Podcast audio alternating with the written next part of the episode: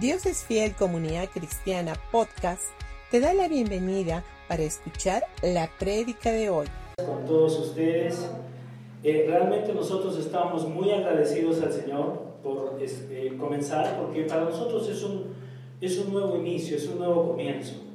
No, no ha sido fácil esta pandemia, creo que muchos de nosotros hemos tenido familiares, amigos, gente muy cercana que de pronto ha partido.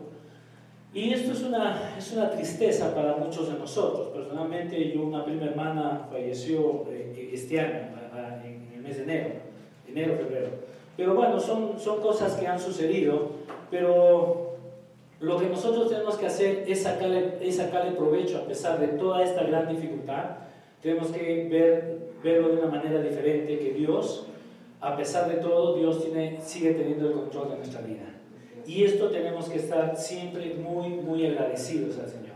Por eso es de que en esta mañana yo quiero estar compartiendo con ustedes viviendo en la paz que Dios nos dio. Y esto es tan importante porque Dios fluye fielmente en cada área de nuestras vidas. ¿Sabías?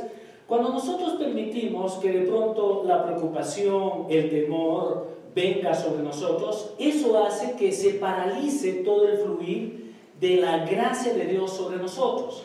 Es más, en la noche cuando Jesús entregó su vida y la entregó por nosotros, ¿qué es lo que pasó? ¿Qué es lo que les dijo a sus discípulos? Lo que dice en Juan, San Juan capítulo 14, versículo 27. Mi paso os dejo, mi paso os doy. No la doy como el mundo la da. No se turbe vuestro corazón ni tenga miedo.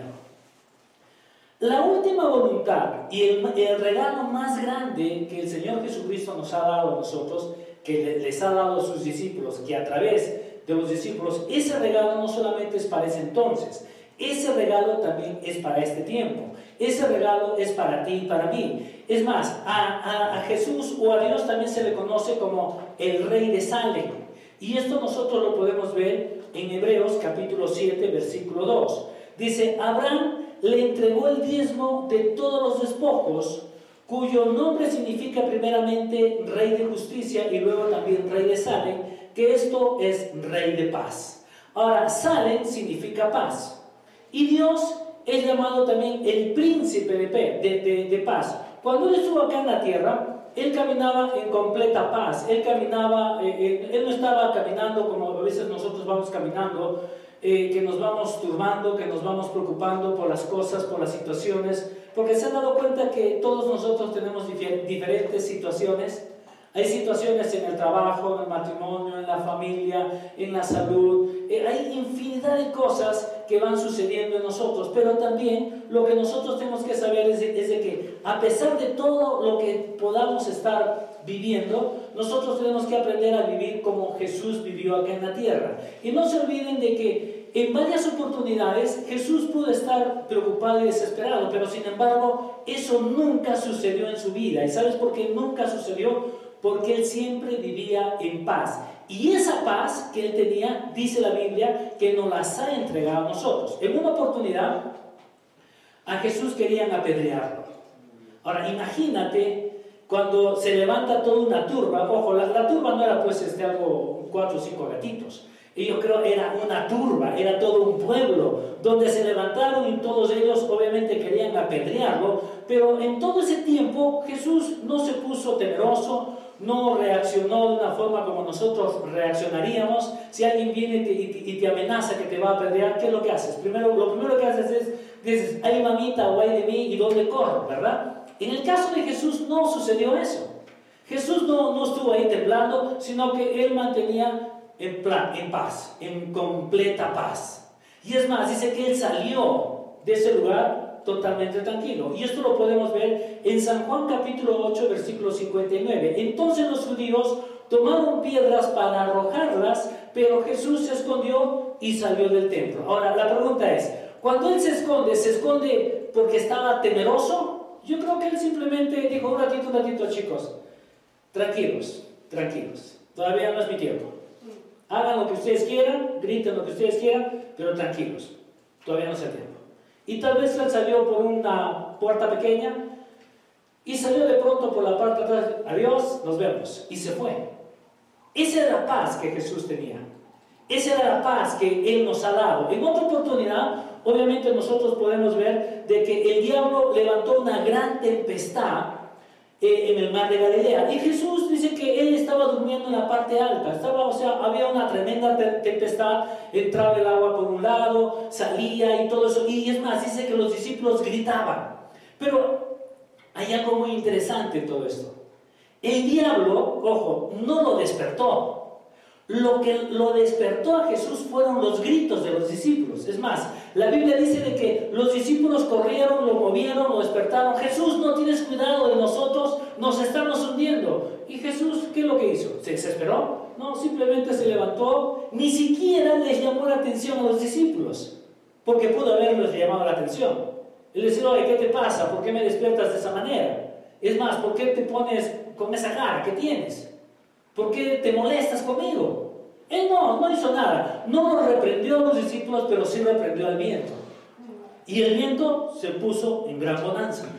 No solamente eso, sino que también en su propia muerte, cuando él tenía que entregar su vida, porque ojo, a Jesús no lo mataron, él entregó su vida voluntariamente. O sea, el diablo vino y dijo, voy a matarte. Y yo creo que Jesús dijo, tranquilo, chascoso, no te preocupes.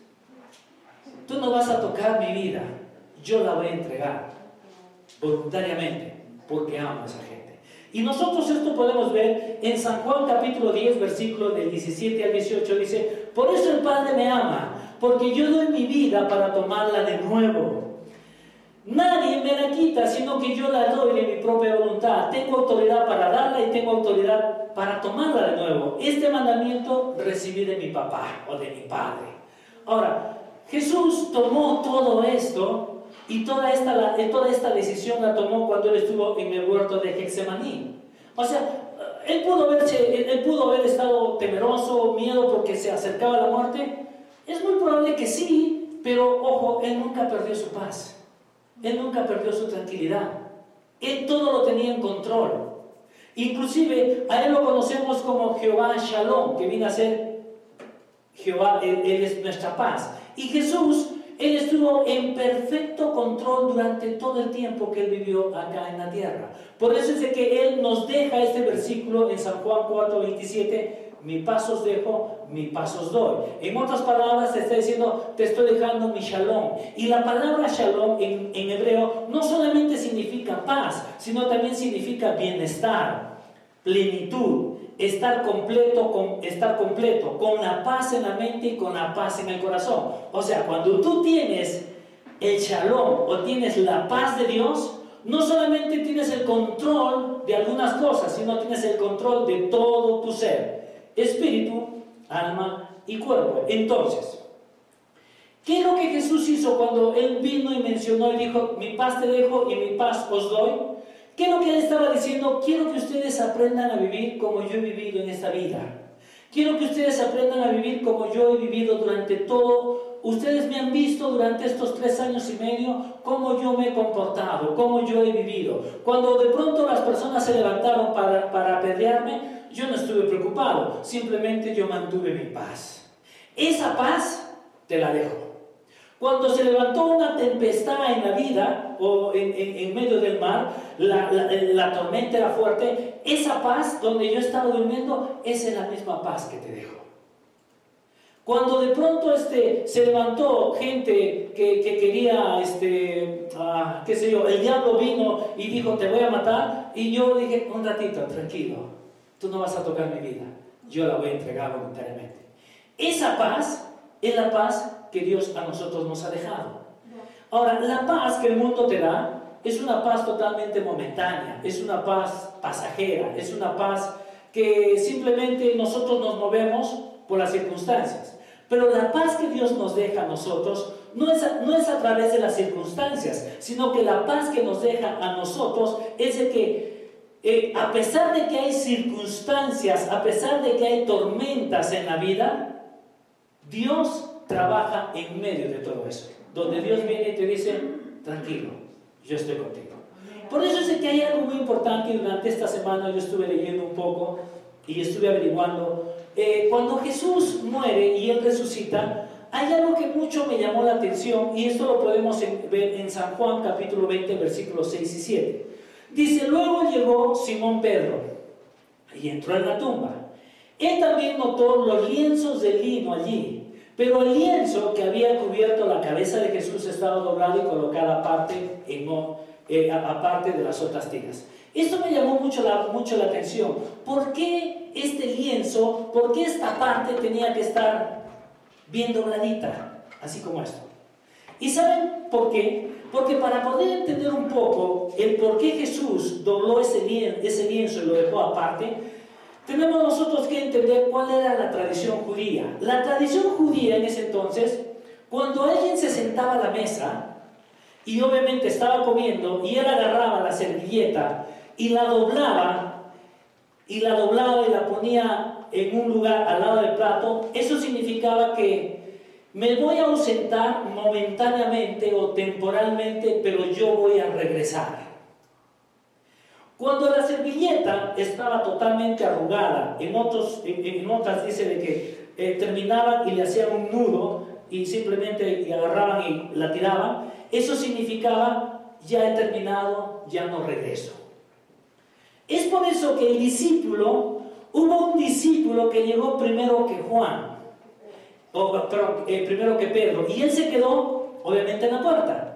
Pero él al ver todo, todo, en que estaba la servilleta o estaba el sudario, estaba bien, bien este, dobladito, lo que él estaba diciendo, él entendió de que Jesús iba a regresar, que todavía había cosas por hacer. Ahora, el lienzo doblado tenía que ver una dinámica entre la relación entre el amo y el siervo. Y todos los jóvenes hasta ahora, ellos conocen muy bien toda esta tradición o conocen muy bien toda esta, esta dinámica de lo que viene a ser la servilleta.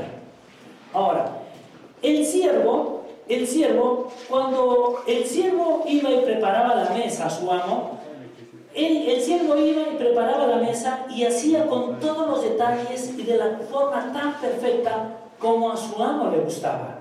Él no iba y preparaba la mesa como él quería, sino que él iba y preparaba la mesa como a su amo le gustaba. Y lo hacía de la forma perfecta y correcta. Después de que él presentaba, o sea, preparaba la mesa, preparaba la comida, preparaba todo, todo, todo, dejaba en la mesa, este siervo se iba y no estaba visible a los ojos de su, de su amo, perdón, a, los ojos de, está bien, a los ojos de, su amo, sino que él se, escondía o se quedaba detrás viendo que su amo, una vez que su amo terminaba de comer, al terminar de comer, el amo, por lo general, dice que él se levantaba, se limpiaba los dedos, se limpiaba la boca, se limpiaba la barba, porque en ese momento casi todos ellos eran barbones, así como César. Entonces se levantaba y todo eso, y después de eso agarraba, arrugaba el, el, el mantel y lo tiraba y decía: He terminado, se acabó, me voy. Ahora, cuando este lienzo era doblado, el siervo tampoco no podía acercarse a la mesa. Él tenía que esperar. Porque cuando miraba que este, la servilleta estaba ahí al lado del plato, decía, mi amo va a volver.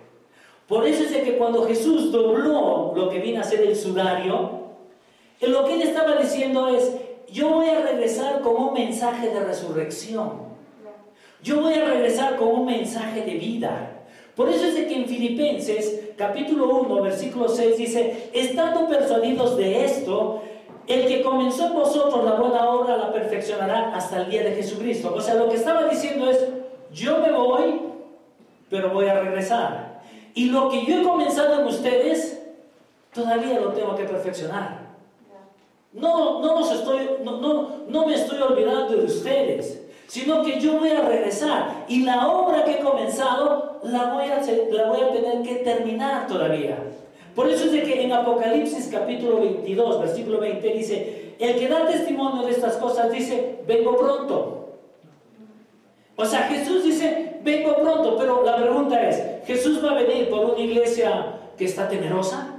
Jesús va a venir por una iglesia que está afligida, que está, este, ¿y ahora qué va a pasar? No, Jesús viene por una iglesia donde está viviendo en esta paz que Jesús nos ha entregado. que Jesús nos ha dado. Y cuando Él viene, entonces dice, ¿están tranquilos? Sí. ¿Han habido milagros en sus vidas? Sí. Todos esos milagros han sucedido simplemente porque tú, ustedes están en mi paz. Porque cuando hay paz en su corazón, entonces hay milagros. Cuando hay desesperación en ustedes, yo no puedo hacer nada. Y esto es lo que Jesús les estaba diciendo. Por eso dice que en Isaías 41:10 dice, no temas porque yo estoy contigo. No desmayes porque yo soy tu Dios, que yo soy tu Dios que te esfuerzo.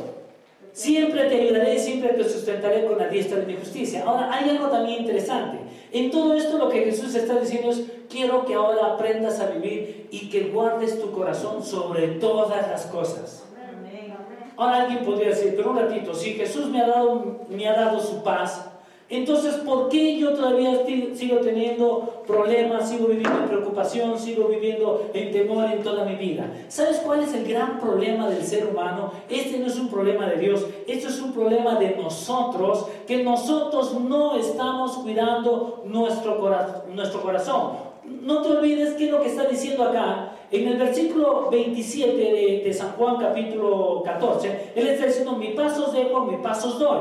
Pero si sigues terminando, si, si terminas este versículo, Él dice, no dejes que tu corazón se preocupe ni tampoco tenga miedo. Y en el versículo 28 continúa, dice, recuerden lo que les dije, me voy, pero volveré a ustedes. ¿Se dan cuenta? O sea, Jesús va a regresar y va a regresar por una iglesia mucho más sólida que la que podamos estar viendo ahorita. Pero se dan cuenta todo lo que está pasando, todo lo que estamos viviendo, la pandemia, eh, eh, ahorita con todo lo que estamos viviendo en la parte política, uno puede molestarse, uno puede fastidiarse, uno puede decir, ¿y ahora qué vamos a hacer? ¿Qué, qué pasó con el Perú? ¿Qué, qué? Y podemos hacer un montón de cólera, pero te digo una cosa, si realmente nosotros vamos a solucionar todo esto haciendo cólera, preocupándonos, fastidiándonos, preocupémonos todos. Desesperémonos todos. ¿Quieres ver cambios? Entra en la paz que el Señor tiene para ti y para mí.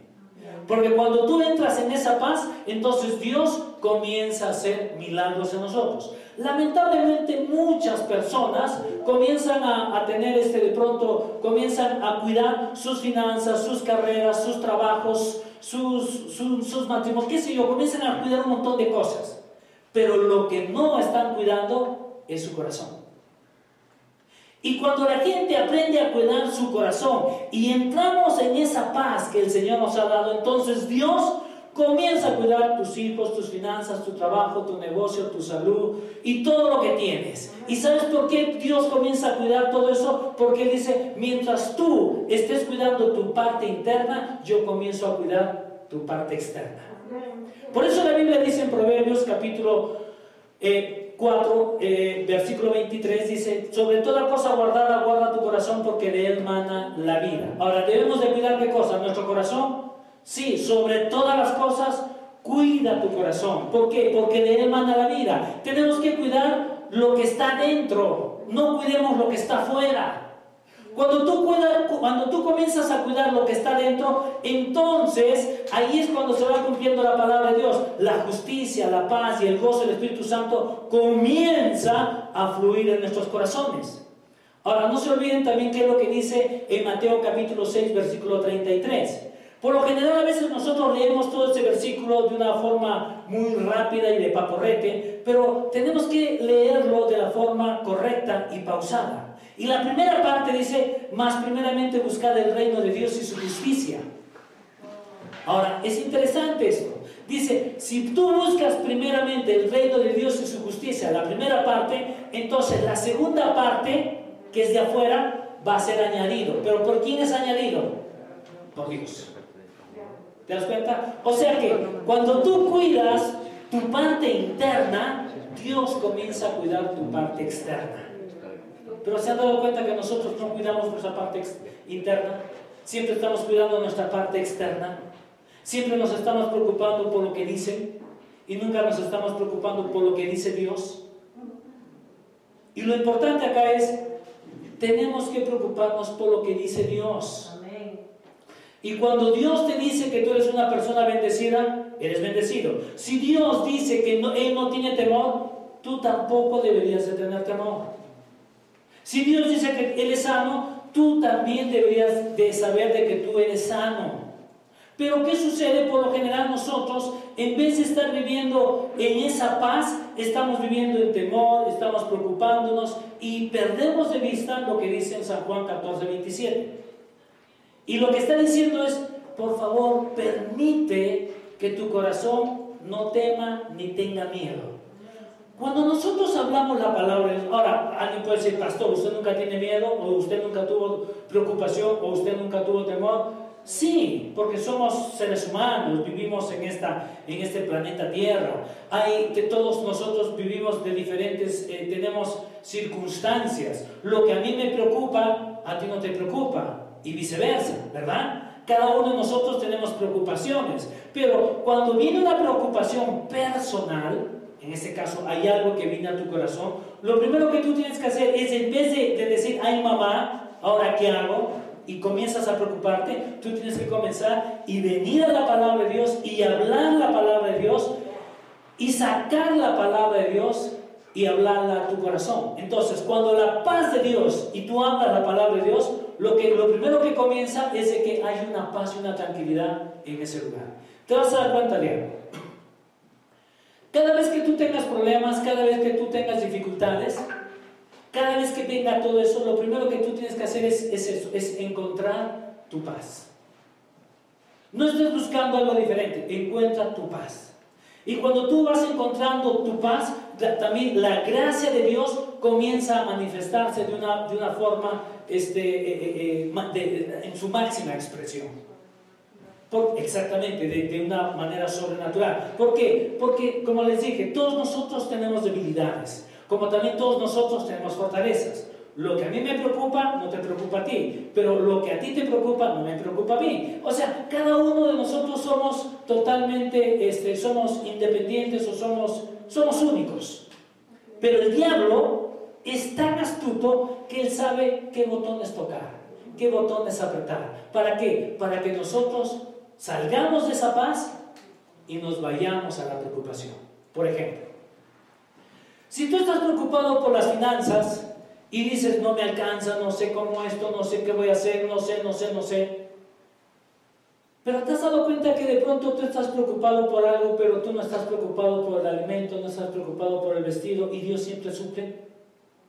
Donde uno dice, oh, tengo ropa nueva, ¿y cómo fue? No sé, Dios suplió. ¿Y sabes por qué? Porque cuando, cuando tú estás preocupado de algo, Dios dice, mientras tú estés preocupado de eso, yo no me, hago, yo no me voy a hacer cargo de eso. Cuando tú entres en tu paz, en tu área financiera, o entres en tu paz, en tu área matrimonial, o entres en tu paz, en cualquier problema que puedas tener, y tú entras en la paz de Dios, entonces dice Dios, lo que te está diciendo es, tú entras en tu paz, en ese, en ese lugar, en esa área, estás entrando en paz, estás viviendo en la paz que yo te he dado, entonces yo me hago cargo de eso. Pero lamentablemente nosotros no lo entendemos. ¿Por qué? Porque queremos solucionar nuestros problemas a nuestra manera. Ahora alguien puede decir, entonces, pastor, si tengo un problema, entonces no hago nada. No, yo no te estoy diciendo eso. Tú tienes que hacer lo que tienes que hacer. Pero, escúchame, tu confianza no está en lo que tú haces, sino tu confianza está en lo que Él va a hacer en ti. ¿Correcto?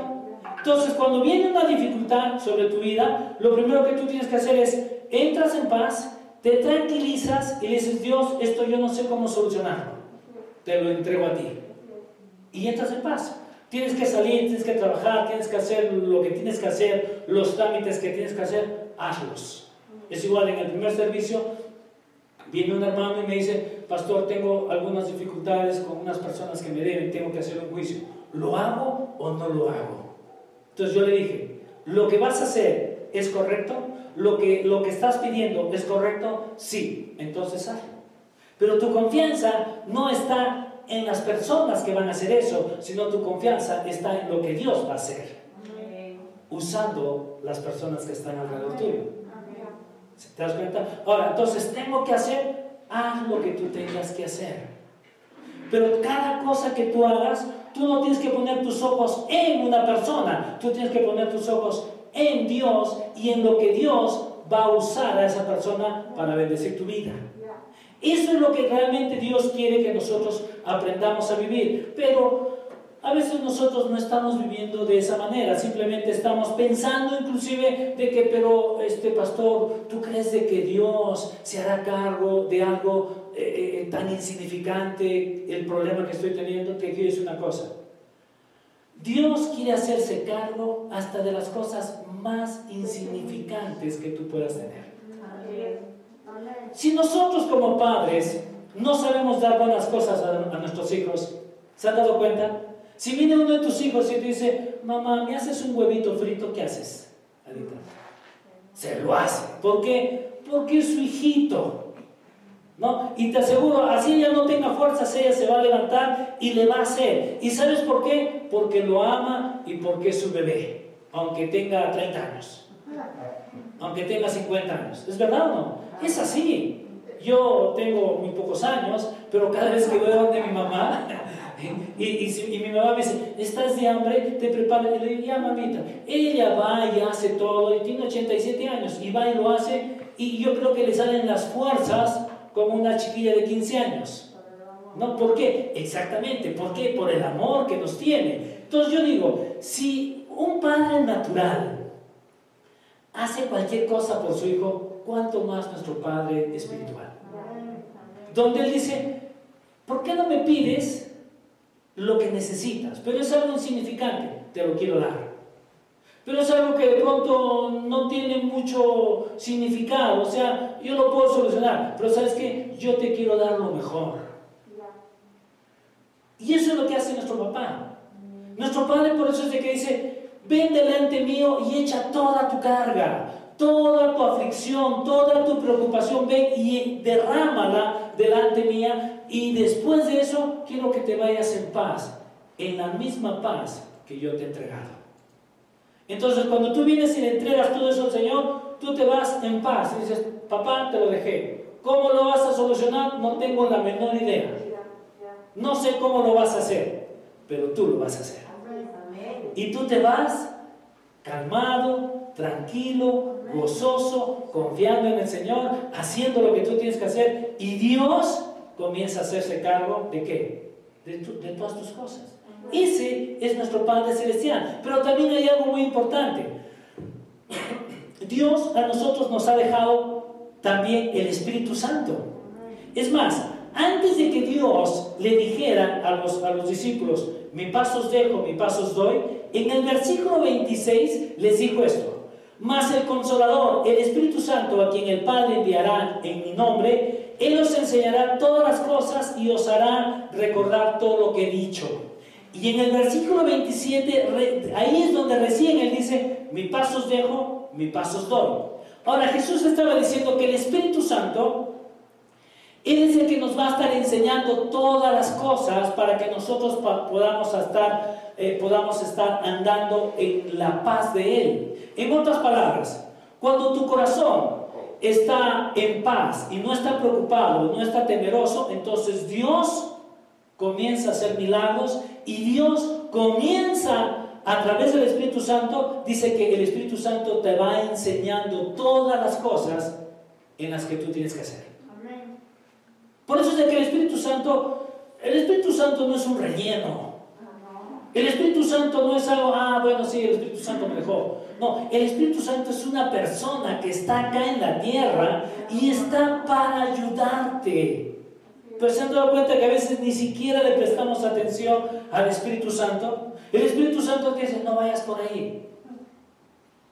No, yo es que, es que tengo un impulso muy fuerte.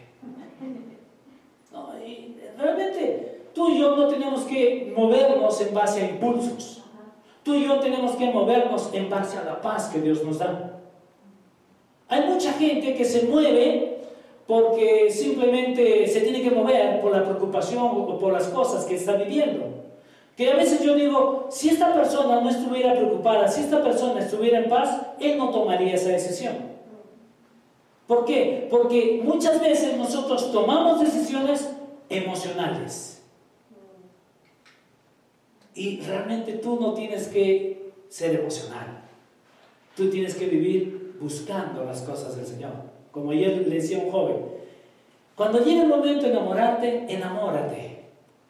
Pero no solamente te enamores con el corazón. Piensa. Enamórate pensando. Enamórate. Esta mujer será buena para mí.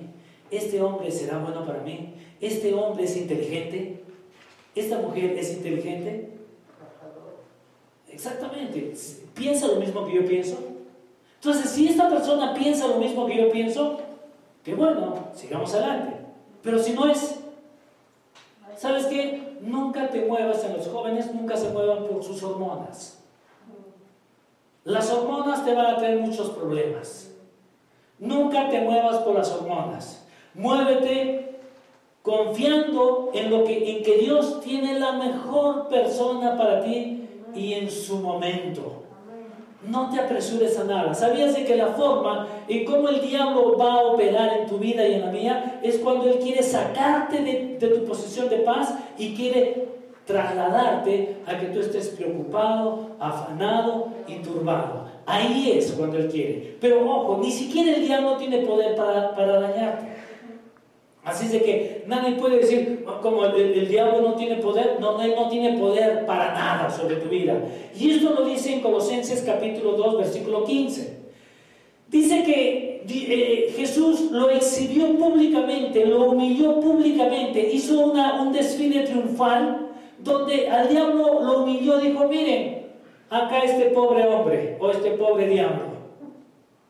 Nunca fue diseñado para tener autoridad sobre nada. Pero sin embargo, él le quitó la autoridad al hombre, sin corresponderle. Y ahora, esa autoridad que la robó, ahora yo se la quito legalmente. Y esa autoridad se la regreso a la iglesia. Se la, se la estoy regresando a ustedes. Entonces, los que tienen autoridad somos nosotros. Pero el diablo, lo único que él va a tratar de hacer para robarte eso, él va a tratar de ponerte preocupación o condenación o miedo. Eso es todo. Y cuando tú aceptas esa condenación, aceptas ese miedo, aceptas esa preocupación, entonces el diablo tiene todo el derecho para venir y atormentarte. Por eso es de que en 1 de Pedro capítulo 5 versículo 8 dice, sed sobrios y velad, porque vuestro, porque vuestro adversario el diablo, como león rugiente, anda alrededor buscando a quien devorar. Pero en el versículo anterior, en el versículo 7 dice, echando toda vuestra ansiedad sobre él porque él tiene cuidado de vosotros. O sea que el diablo no puede hacer nada, absolutamente nada, cuando un creyente está viviendo en la paz del Señor. ¿Cuándo te vuelves tú devorable? Ojo, ¿cuándo te vuelves devorable ante el diablo? Cuando entras en preocupación cuando, cuando entras en temor, cuando entras en, que, en que estás afanado, oye, ¿ahora qué va a pasar? ¿Y ahora qué va a suceder? No, no, entra en la paz que Dios te ha dado. Y cuando tú entras en esa paz, entonces todo comienza a fluir, todo comienza a venir, la bendición comienza a fluir a través de tu vida. Y nunca te olvides que nosotros somos justos por la fe. Por eso es de que en Romanos capítulo 5, versículo 2, y con esto voy acabando, por medio de quien también hemos obtenido entrada por la fe a esta gracia en la cual estamos firmes y nos gloriamos en la esperanza de la gloria de Dios. Cuando, cuando nosotros, si nosotros queremos realmente beneficiarnos de todo lo que Dios nos ha dado, no te olvides de que tú eres una persona justa. Tú eres justo delante de Dios. ¿Puedes cometer errores? Sí, pero eres justo podemos cometer y fallar en muchas cosas todos los días, sí, pero sigue siendo justo. Y lo que nosotros tenemos que aprender es de que esa justicia nadie te la va a quitar. Escúchame, pero pastor, he fallado. Sí. ¿Hay, ¿Hay consecuencias por las malas decisiones? Sí. Pero eso no significa que tú dejas de ser justo. Dios te sigue viendo justo y Dios te sigue viendo bendecido. Entonces tienes que aprender a qué? A verte bendecido tal como Dios te ve. Nunca te veas de una manera diferente. Nunca, inclusive, a pesar de que tomas malas decisiones, No digas como, bueno, tomé una mala decisión, entonces yo me merezco el vivir lo que voy a vivir. Tampoco no, no tienes que pensar así. Porque a pesar de las malas decisiones que tomas, tú vienes delante de Dios y le dices, Dios, metí la pata otra vez. Y Dios te dice, ok, pero has aprendido en esta oportunidad, sí Dios, yo te saco, yo te levanto, yo te ayudo. ¿Y sabes por qué? Porque es mi papá, es nuestro padre. Te doy un ejemplo muy sencillo. ¿Nuestros hijos se equivocan o no? Sí. Tú les dices, te has equivocado, dejas de ser, te quito mi apellido. No. ¿se han dado cuenta que no? ¿Y por qué nunca le quitas el apellido, no le quitas la comida, ni le quitas este, la cama, no le quitas nada? ¿Y sabes por qué lo haces? Porque los amas. Y les das una nueva oportunidad. Eso que se llama gracia. Entonces, si nuestros padres naturales nos dan, nos extienden gracia, mi Padre Celestial me extiende la gracia todos los días. No de vez en cuando, todos los días. Amén. Muy bien, la próxima semana voy a estar continuando con este tema. Y antes de poder terminar, yo quiero hacer una invitación, esto más que todo a la gente que nos está viendo a través de las redes de, de YouTube o de Facebook si tú nunca antes le has dicho, Señor, te quiero reconocer como mi Señor y Salvador personal, quiero que ahí, donde tú estás, quiero que cierres tus ojitos y quiero que repitas esto conmigo. Señor Jesús y Padre Celestial, tú conoces toda mi vida, sabes que me he equivocado, he fallado, he cometido muchos errores y te pido perdón, Señor. Necesito de ti. Yo te reconozco como mi Señor y como mi Salvador. Te doy gracias, Padre, en el nombre de Cristo Jesús. Amén y amén.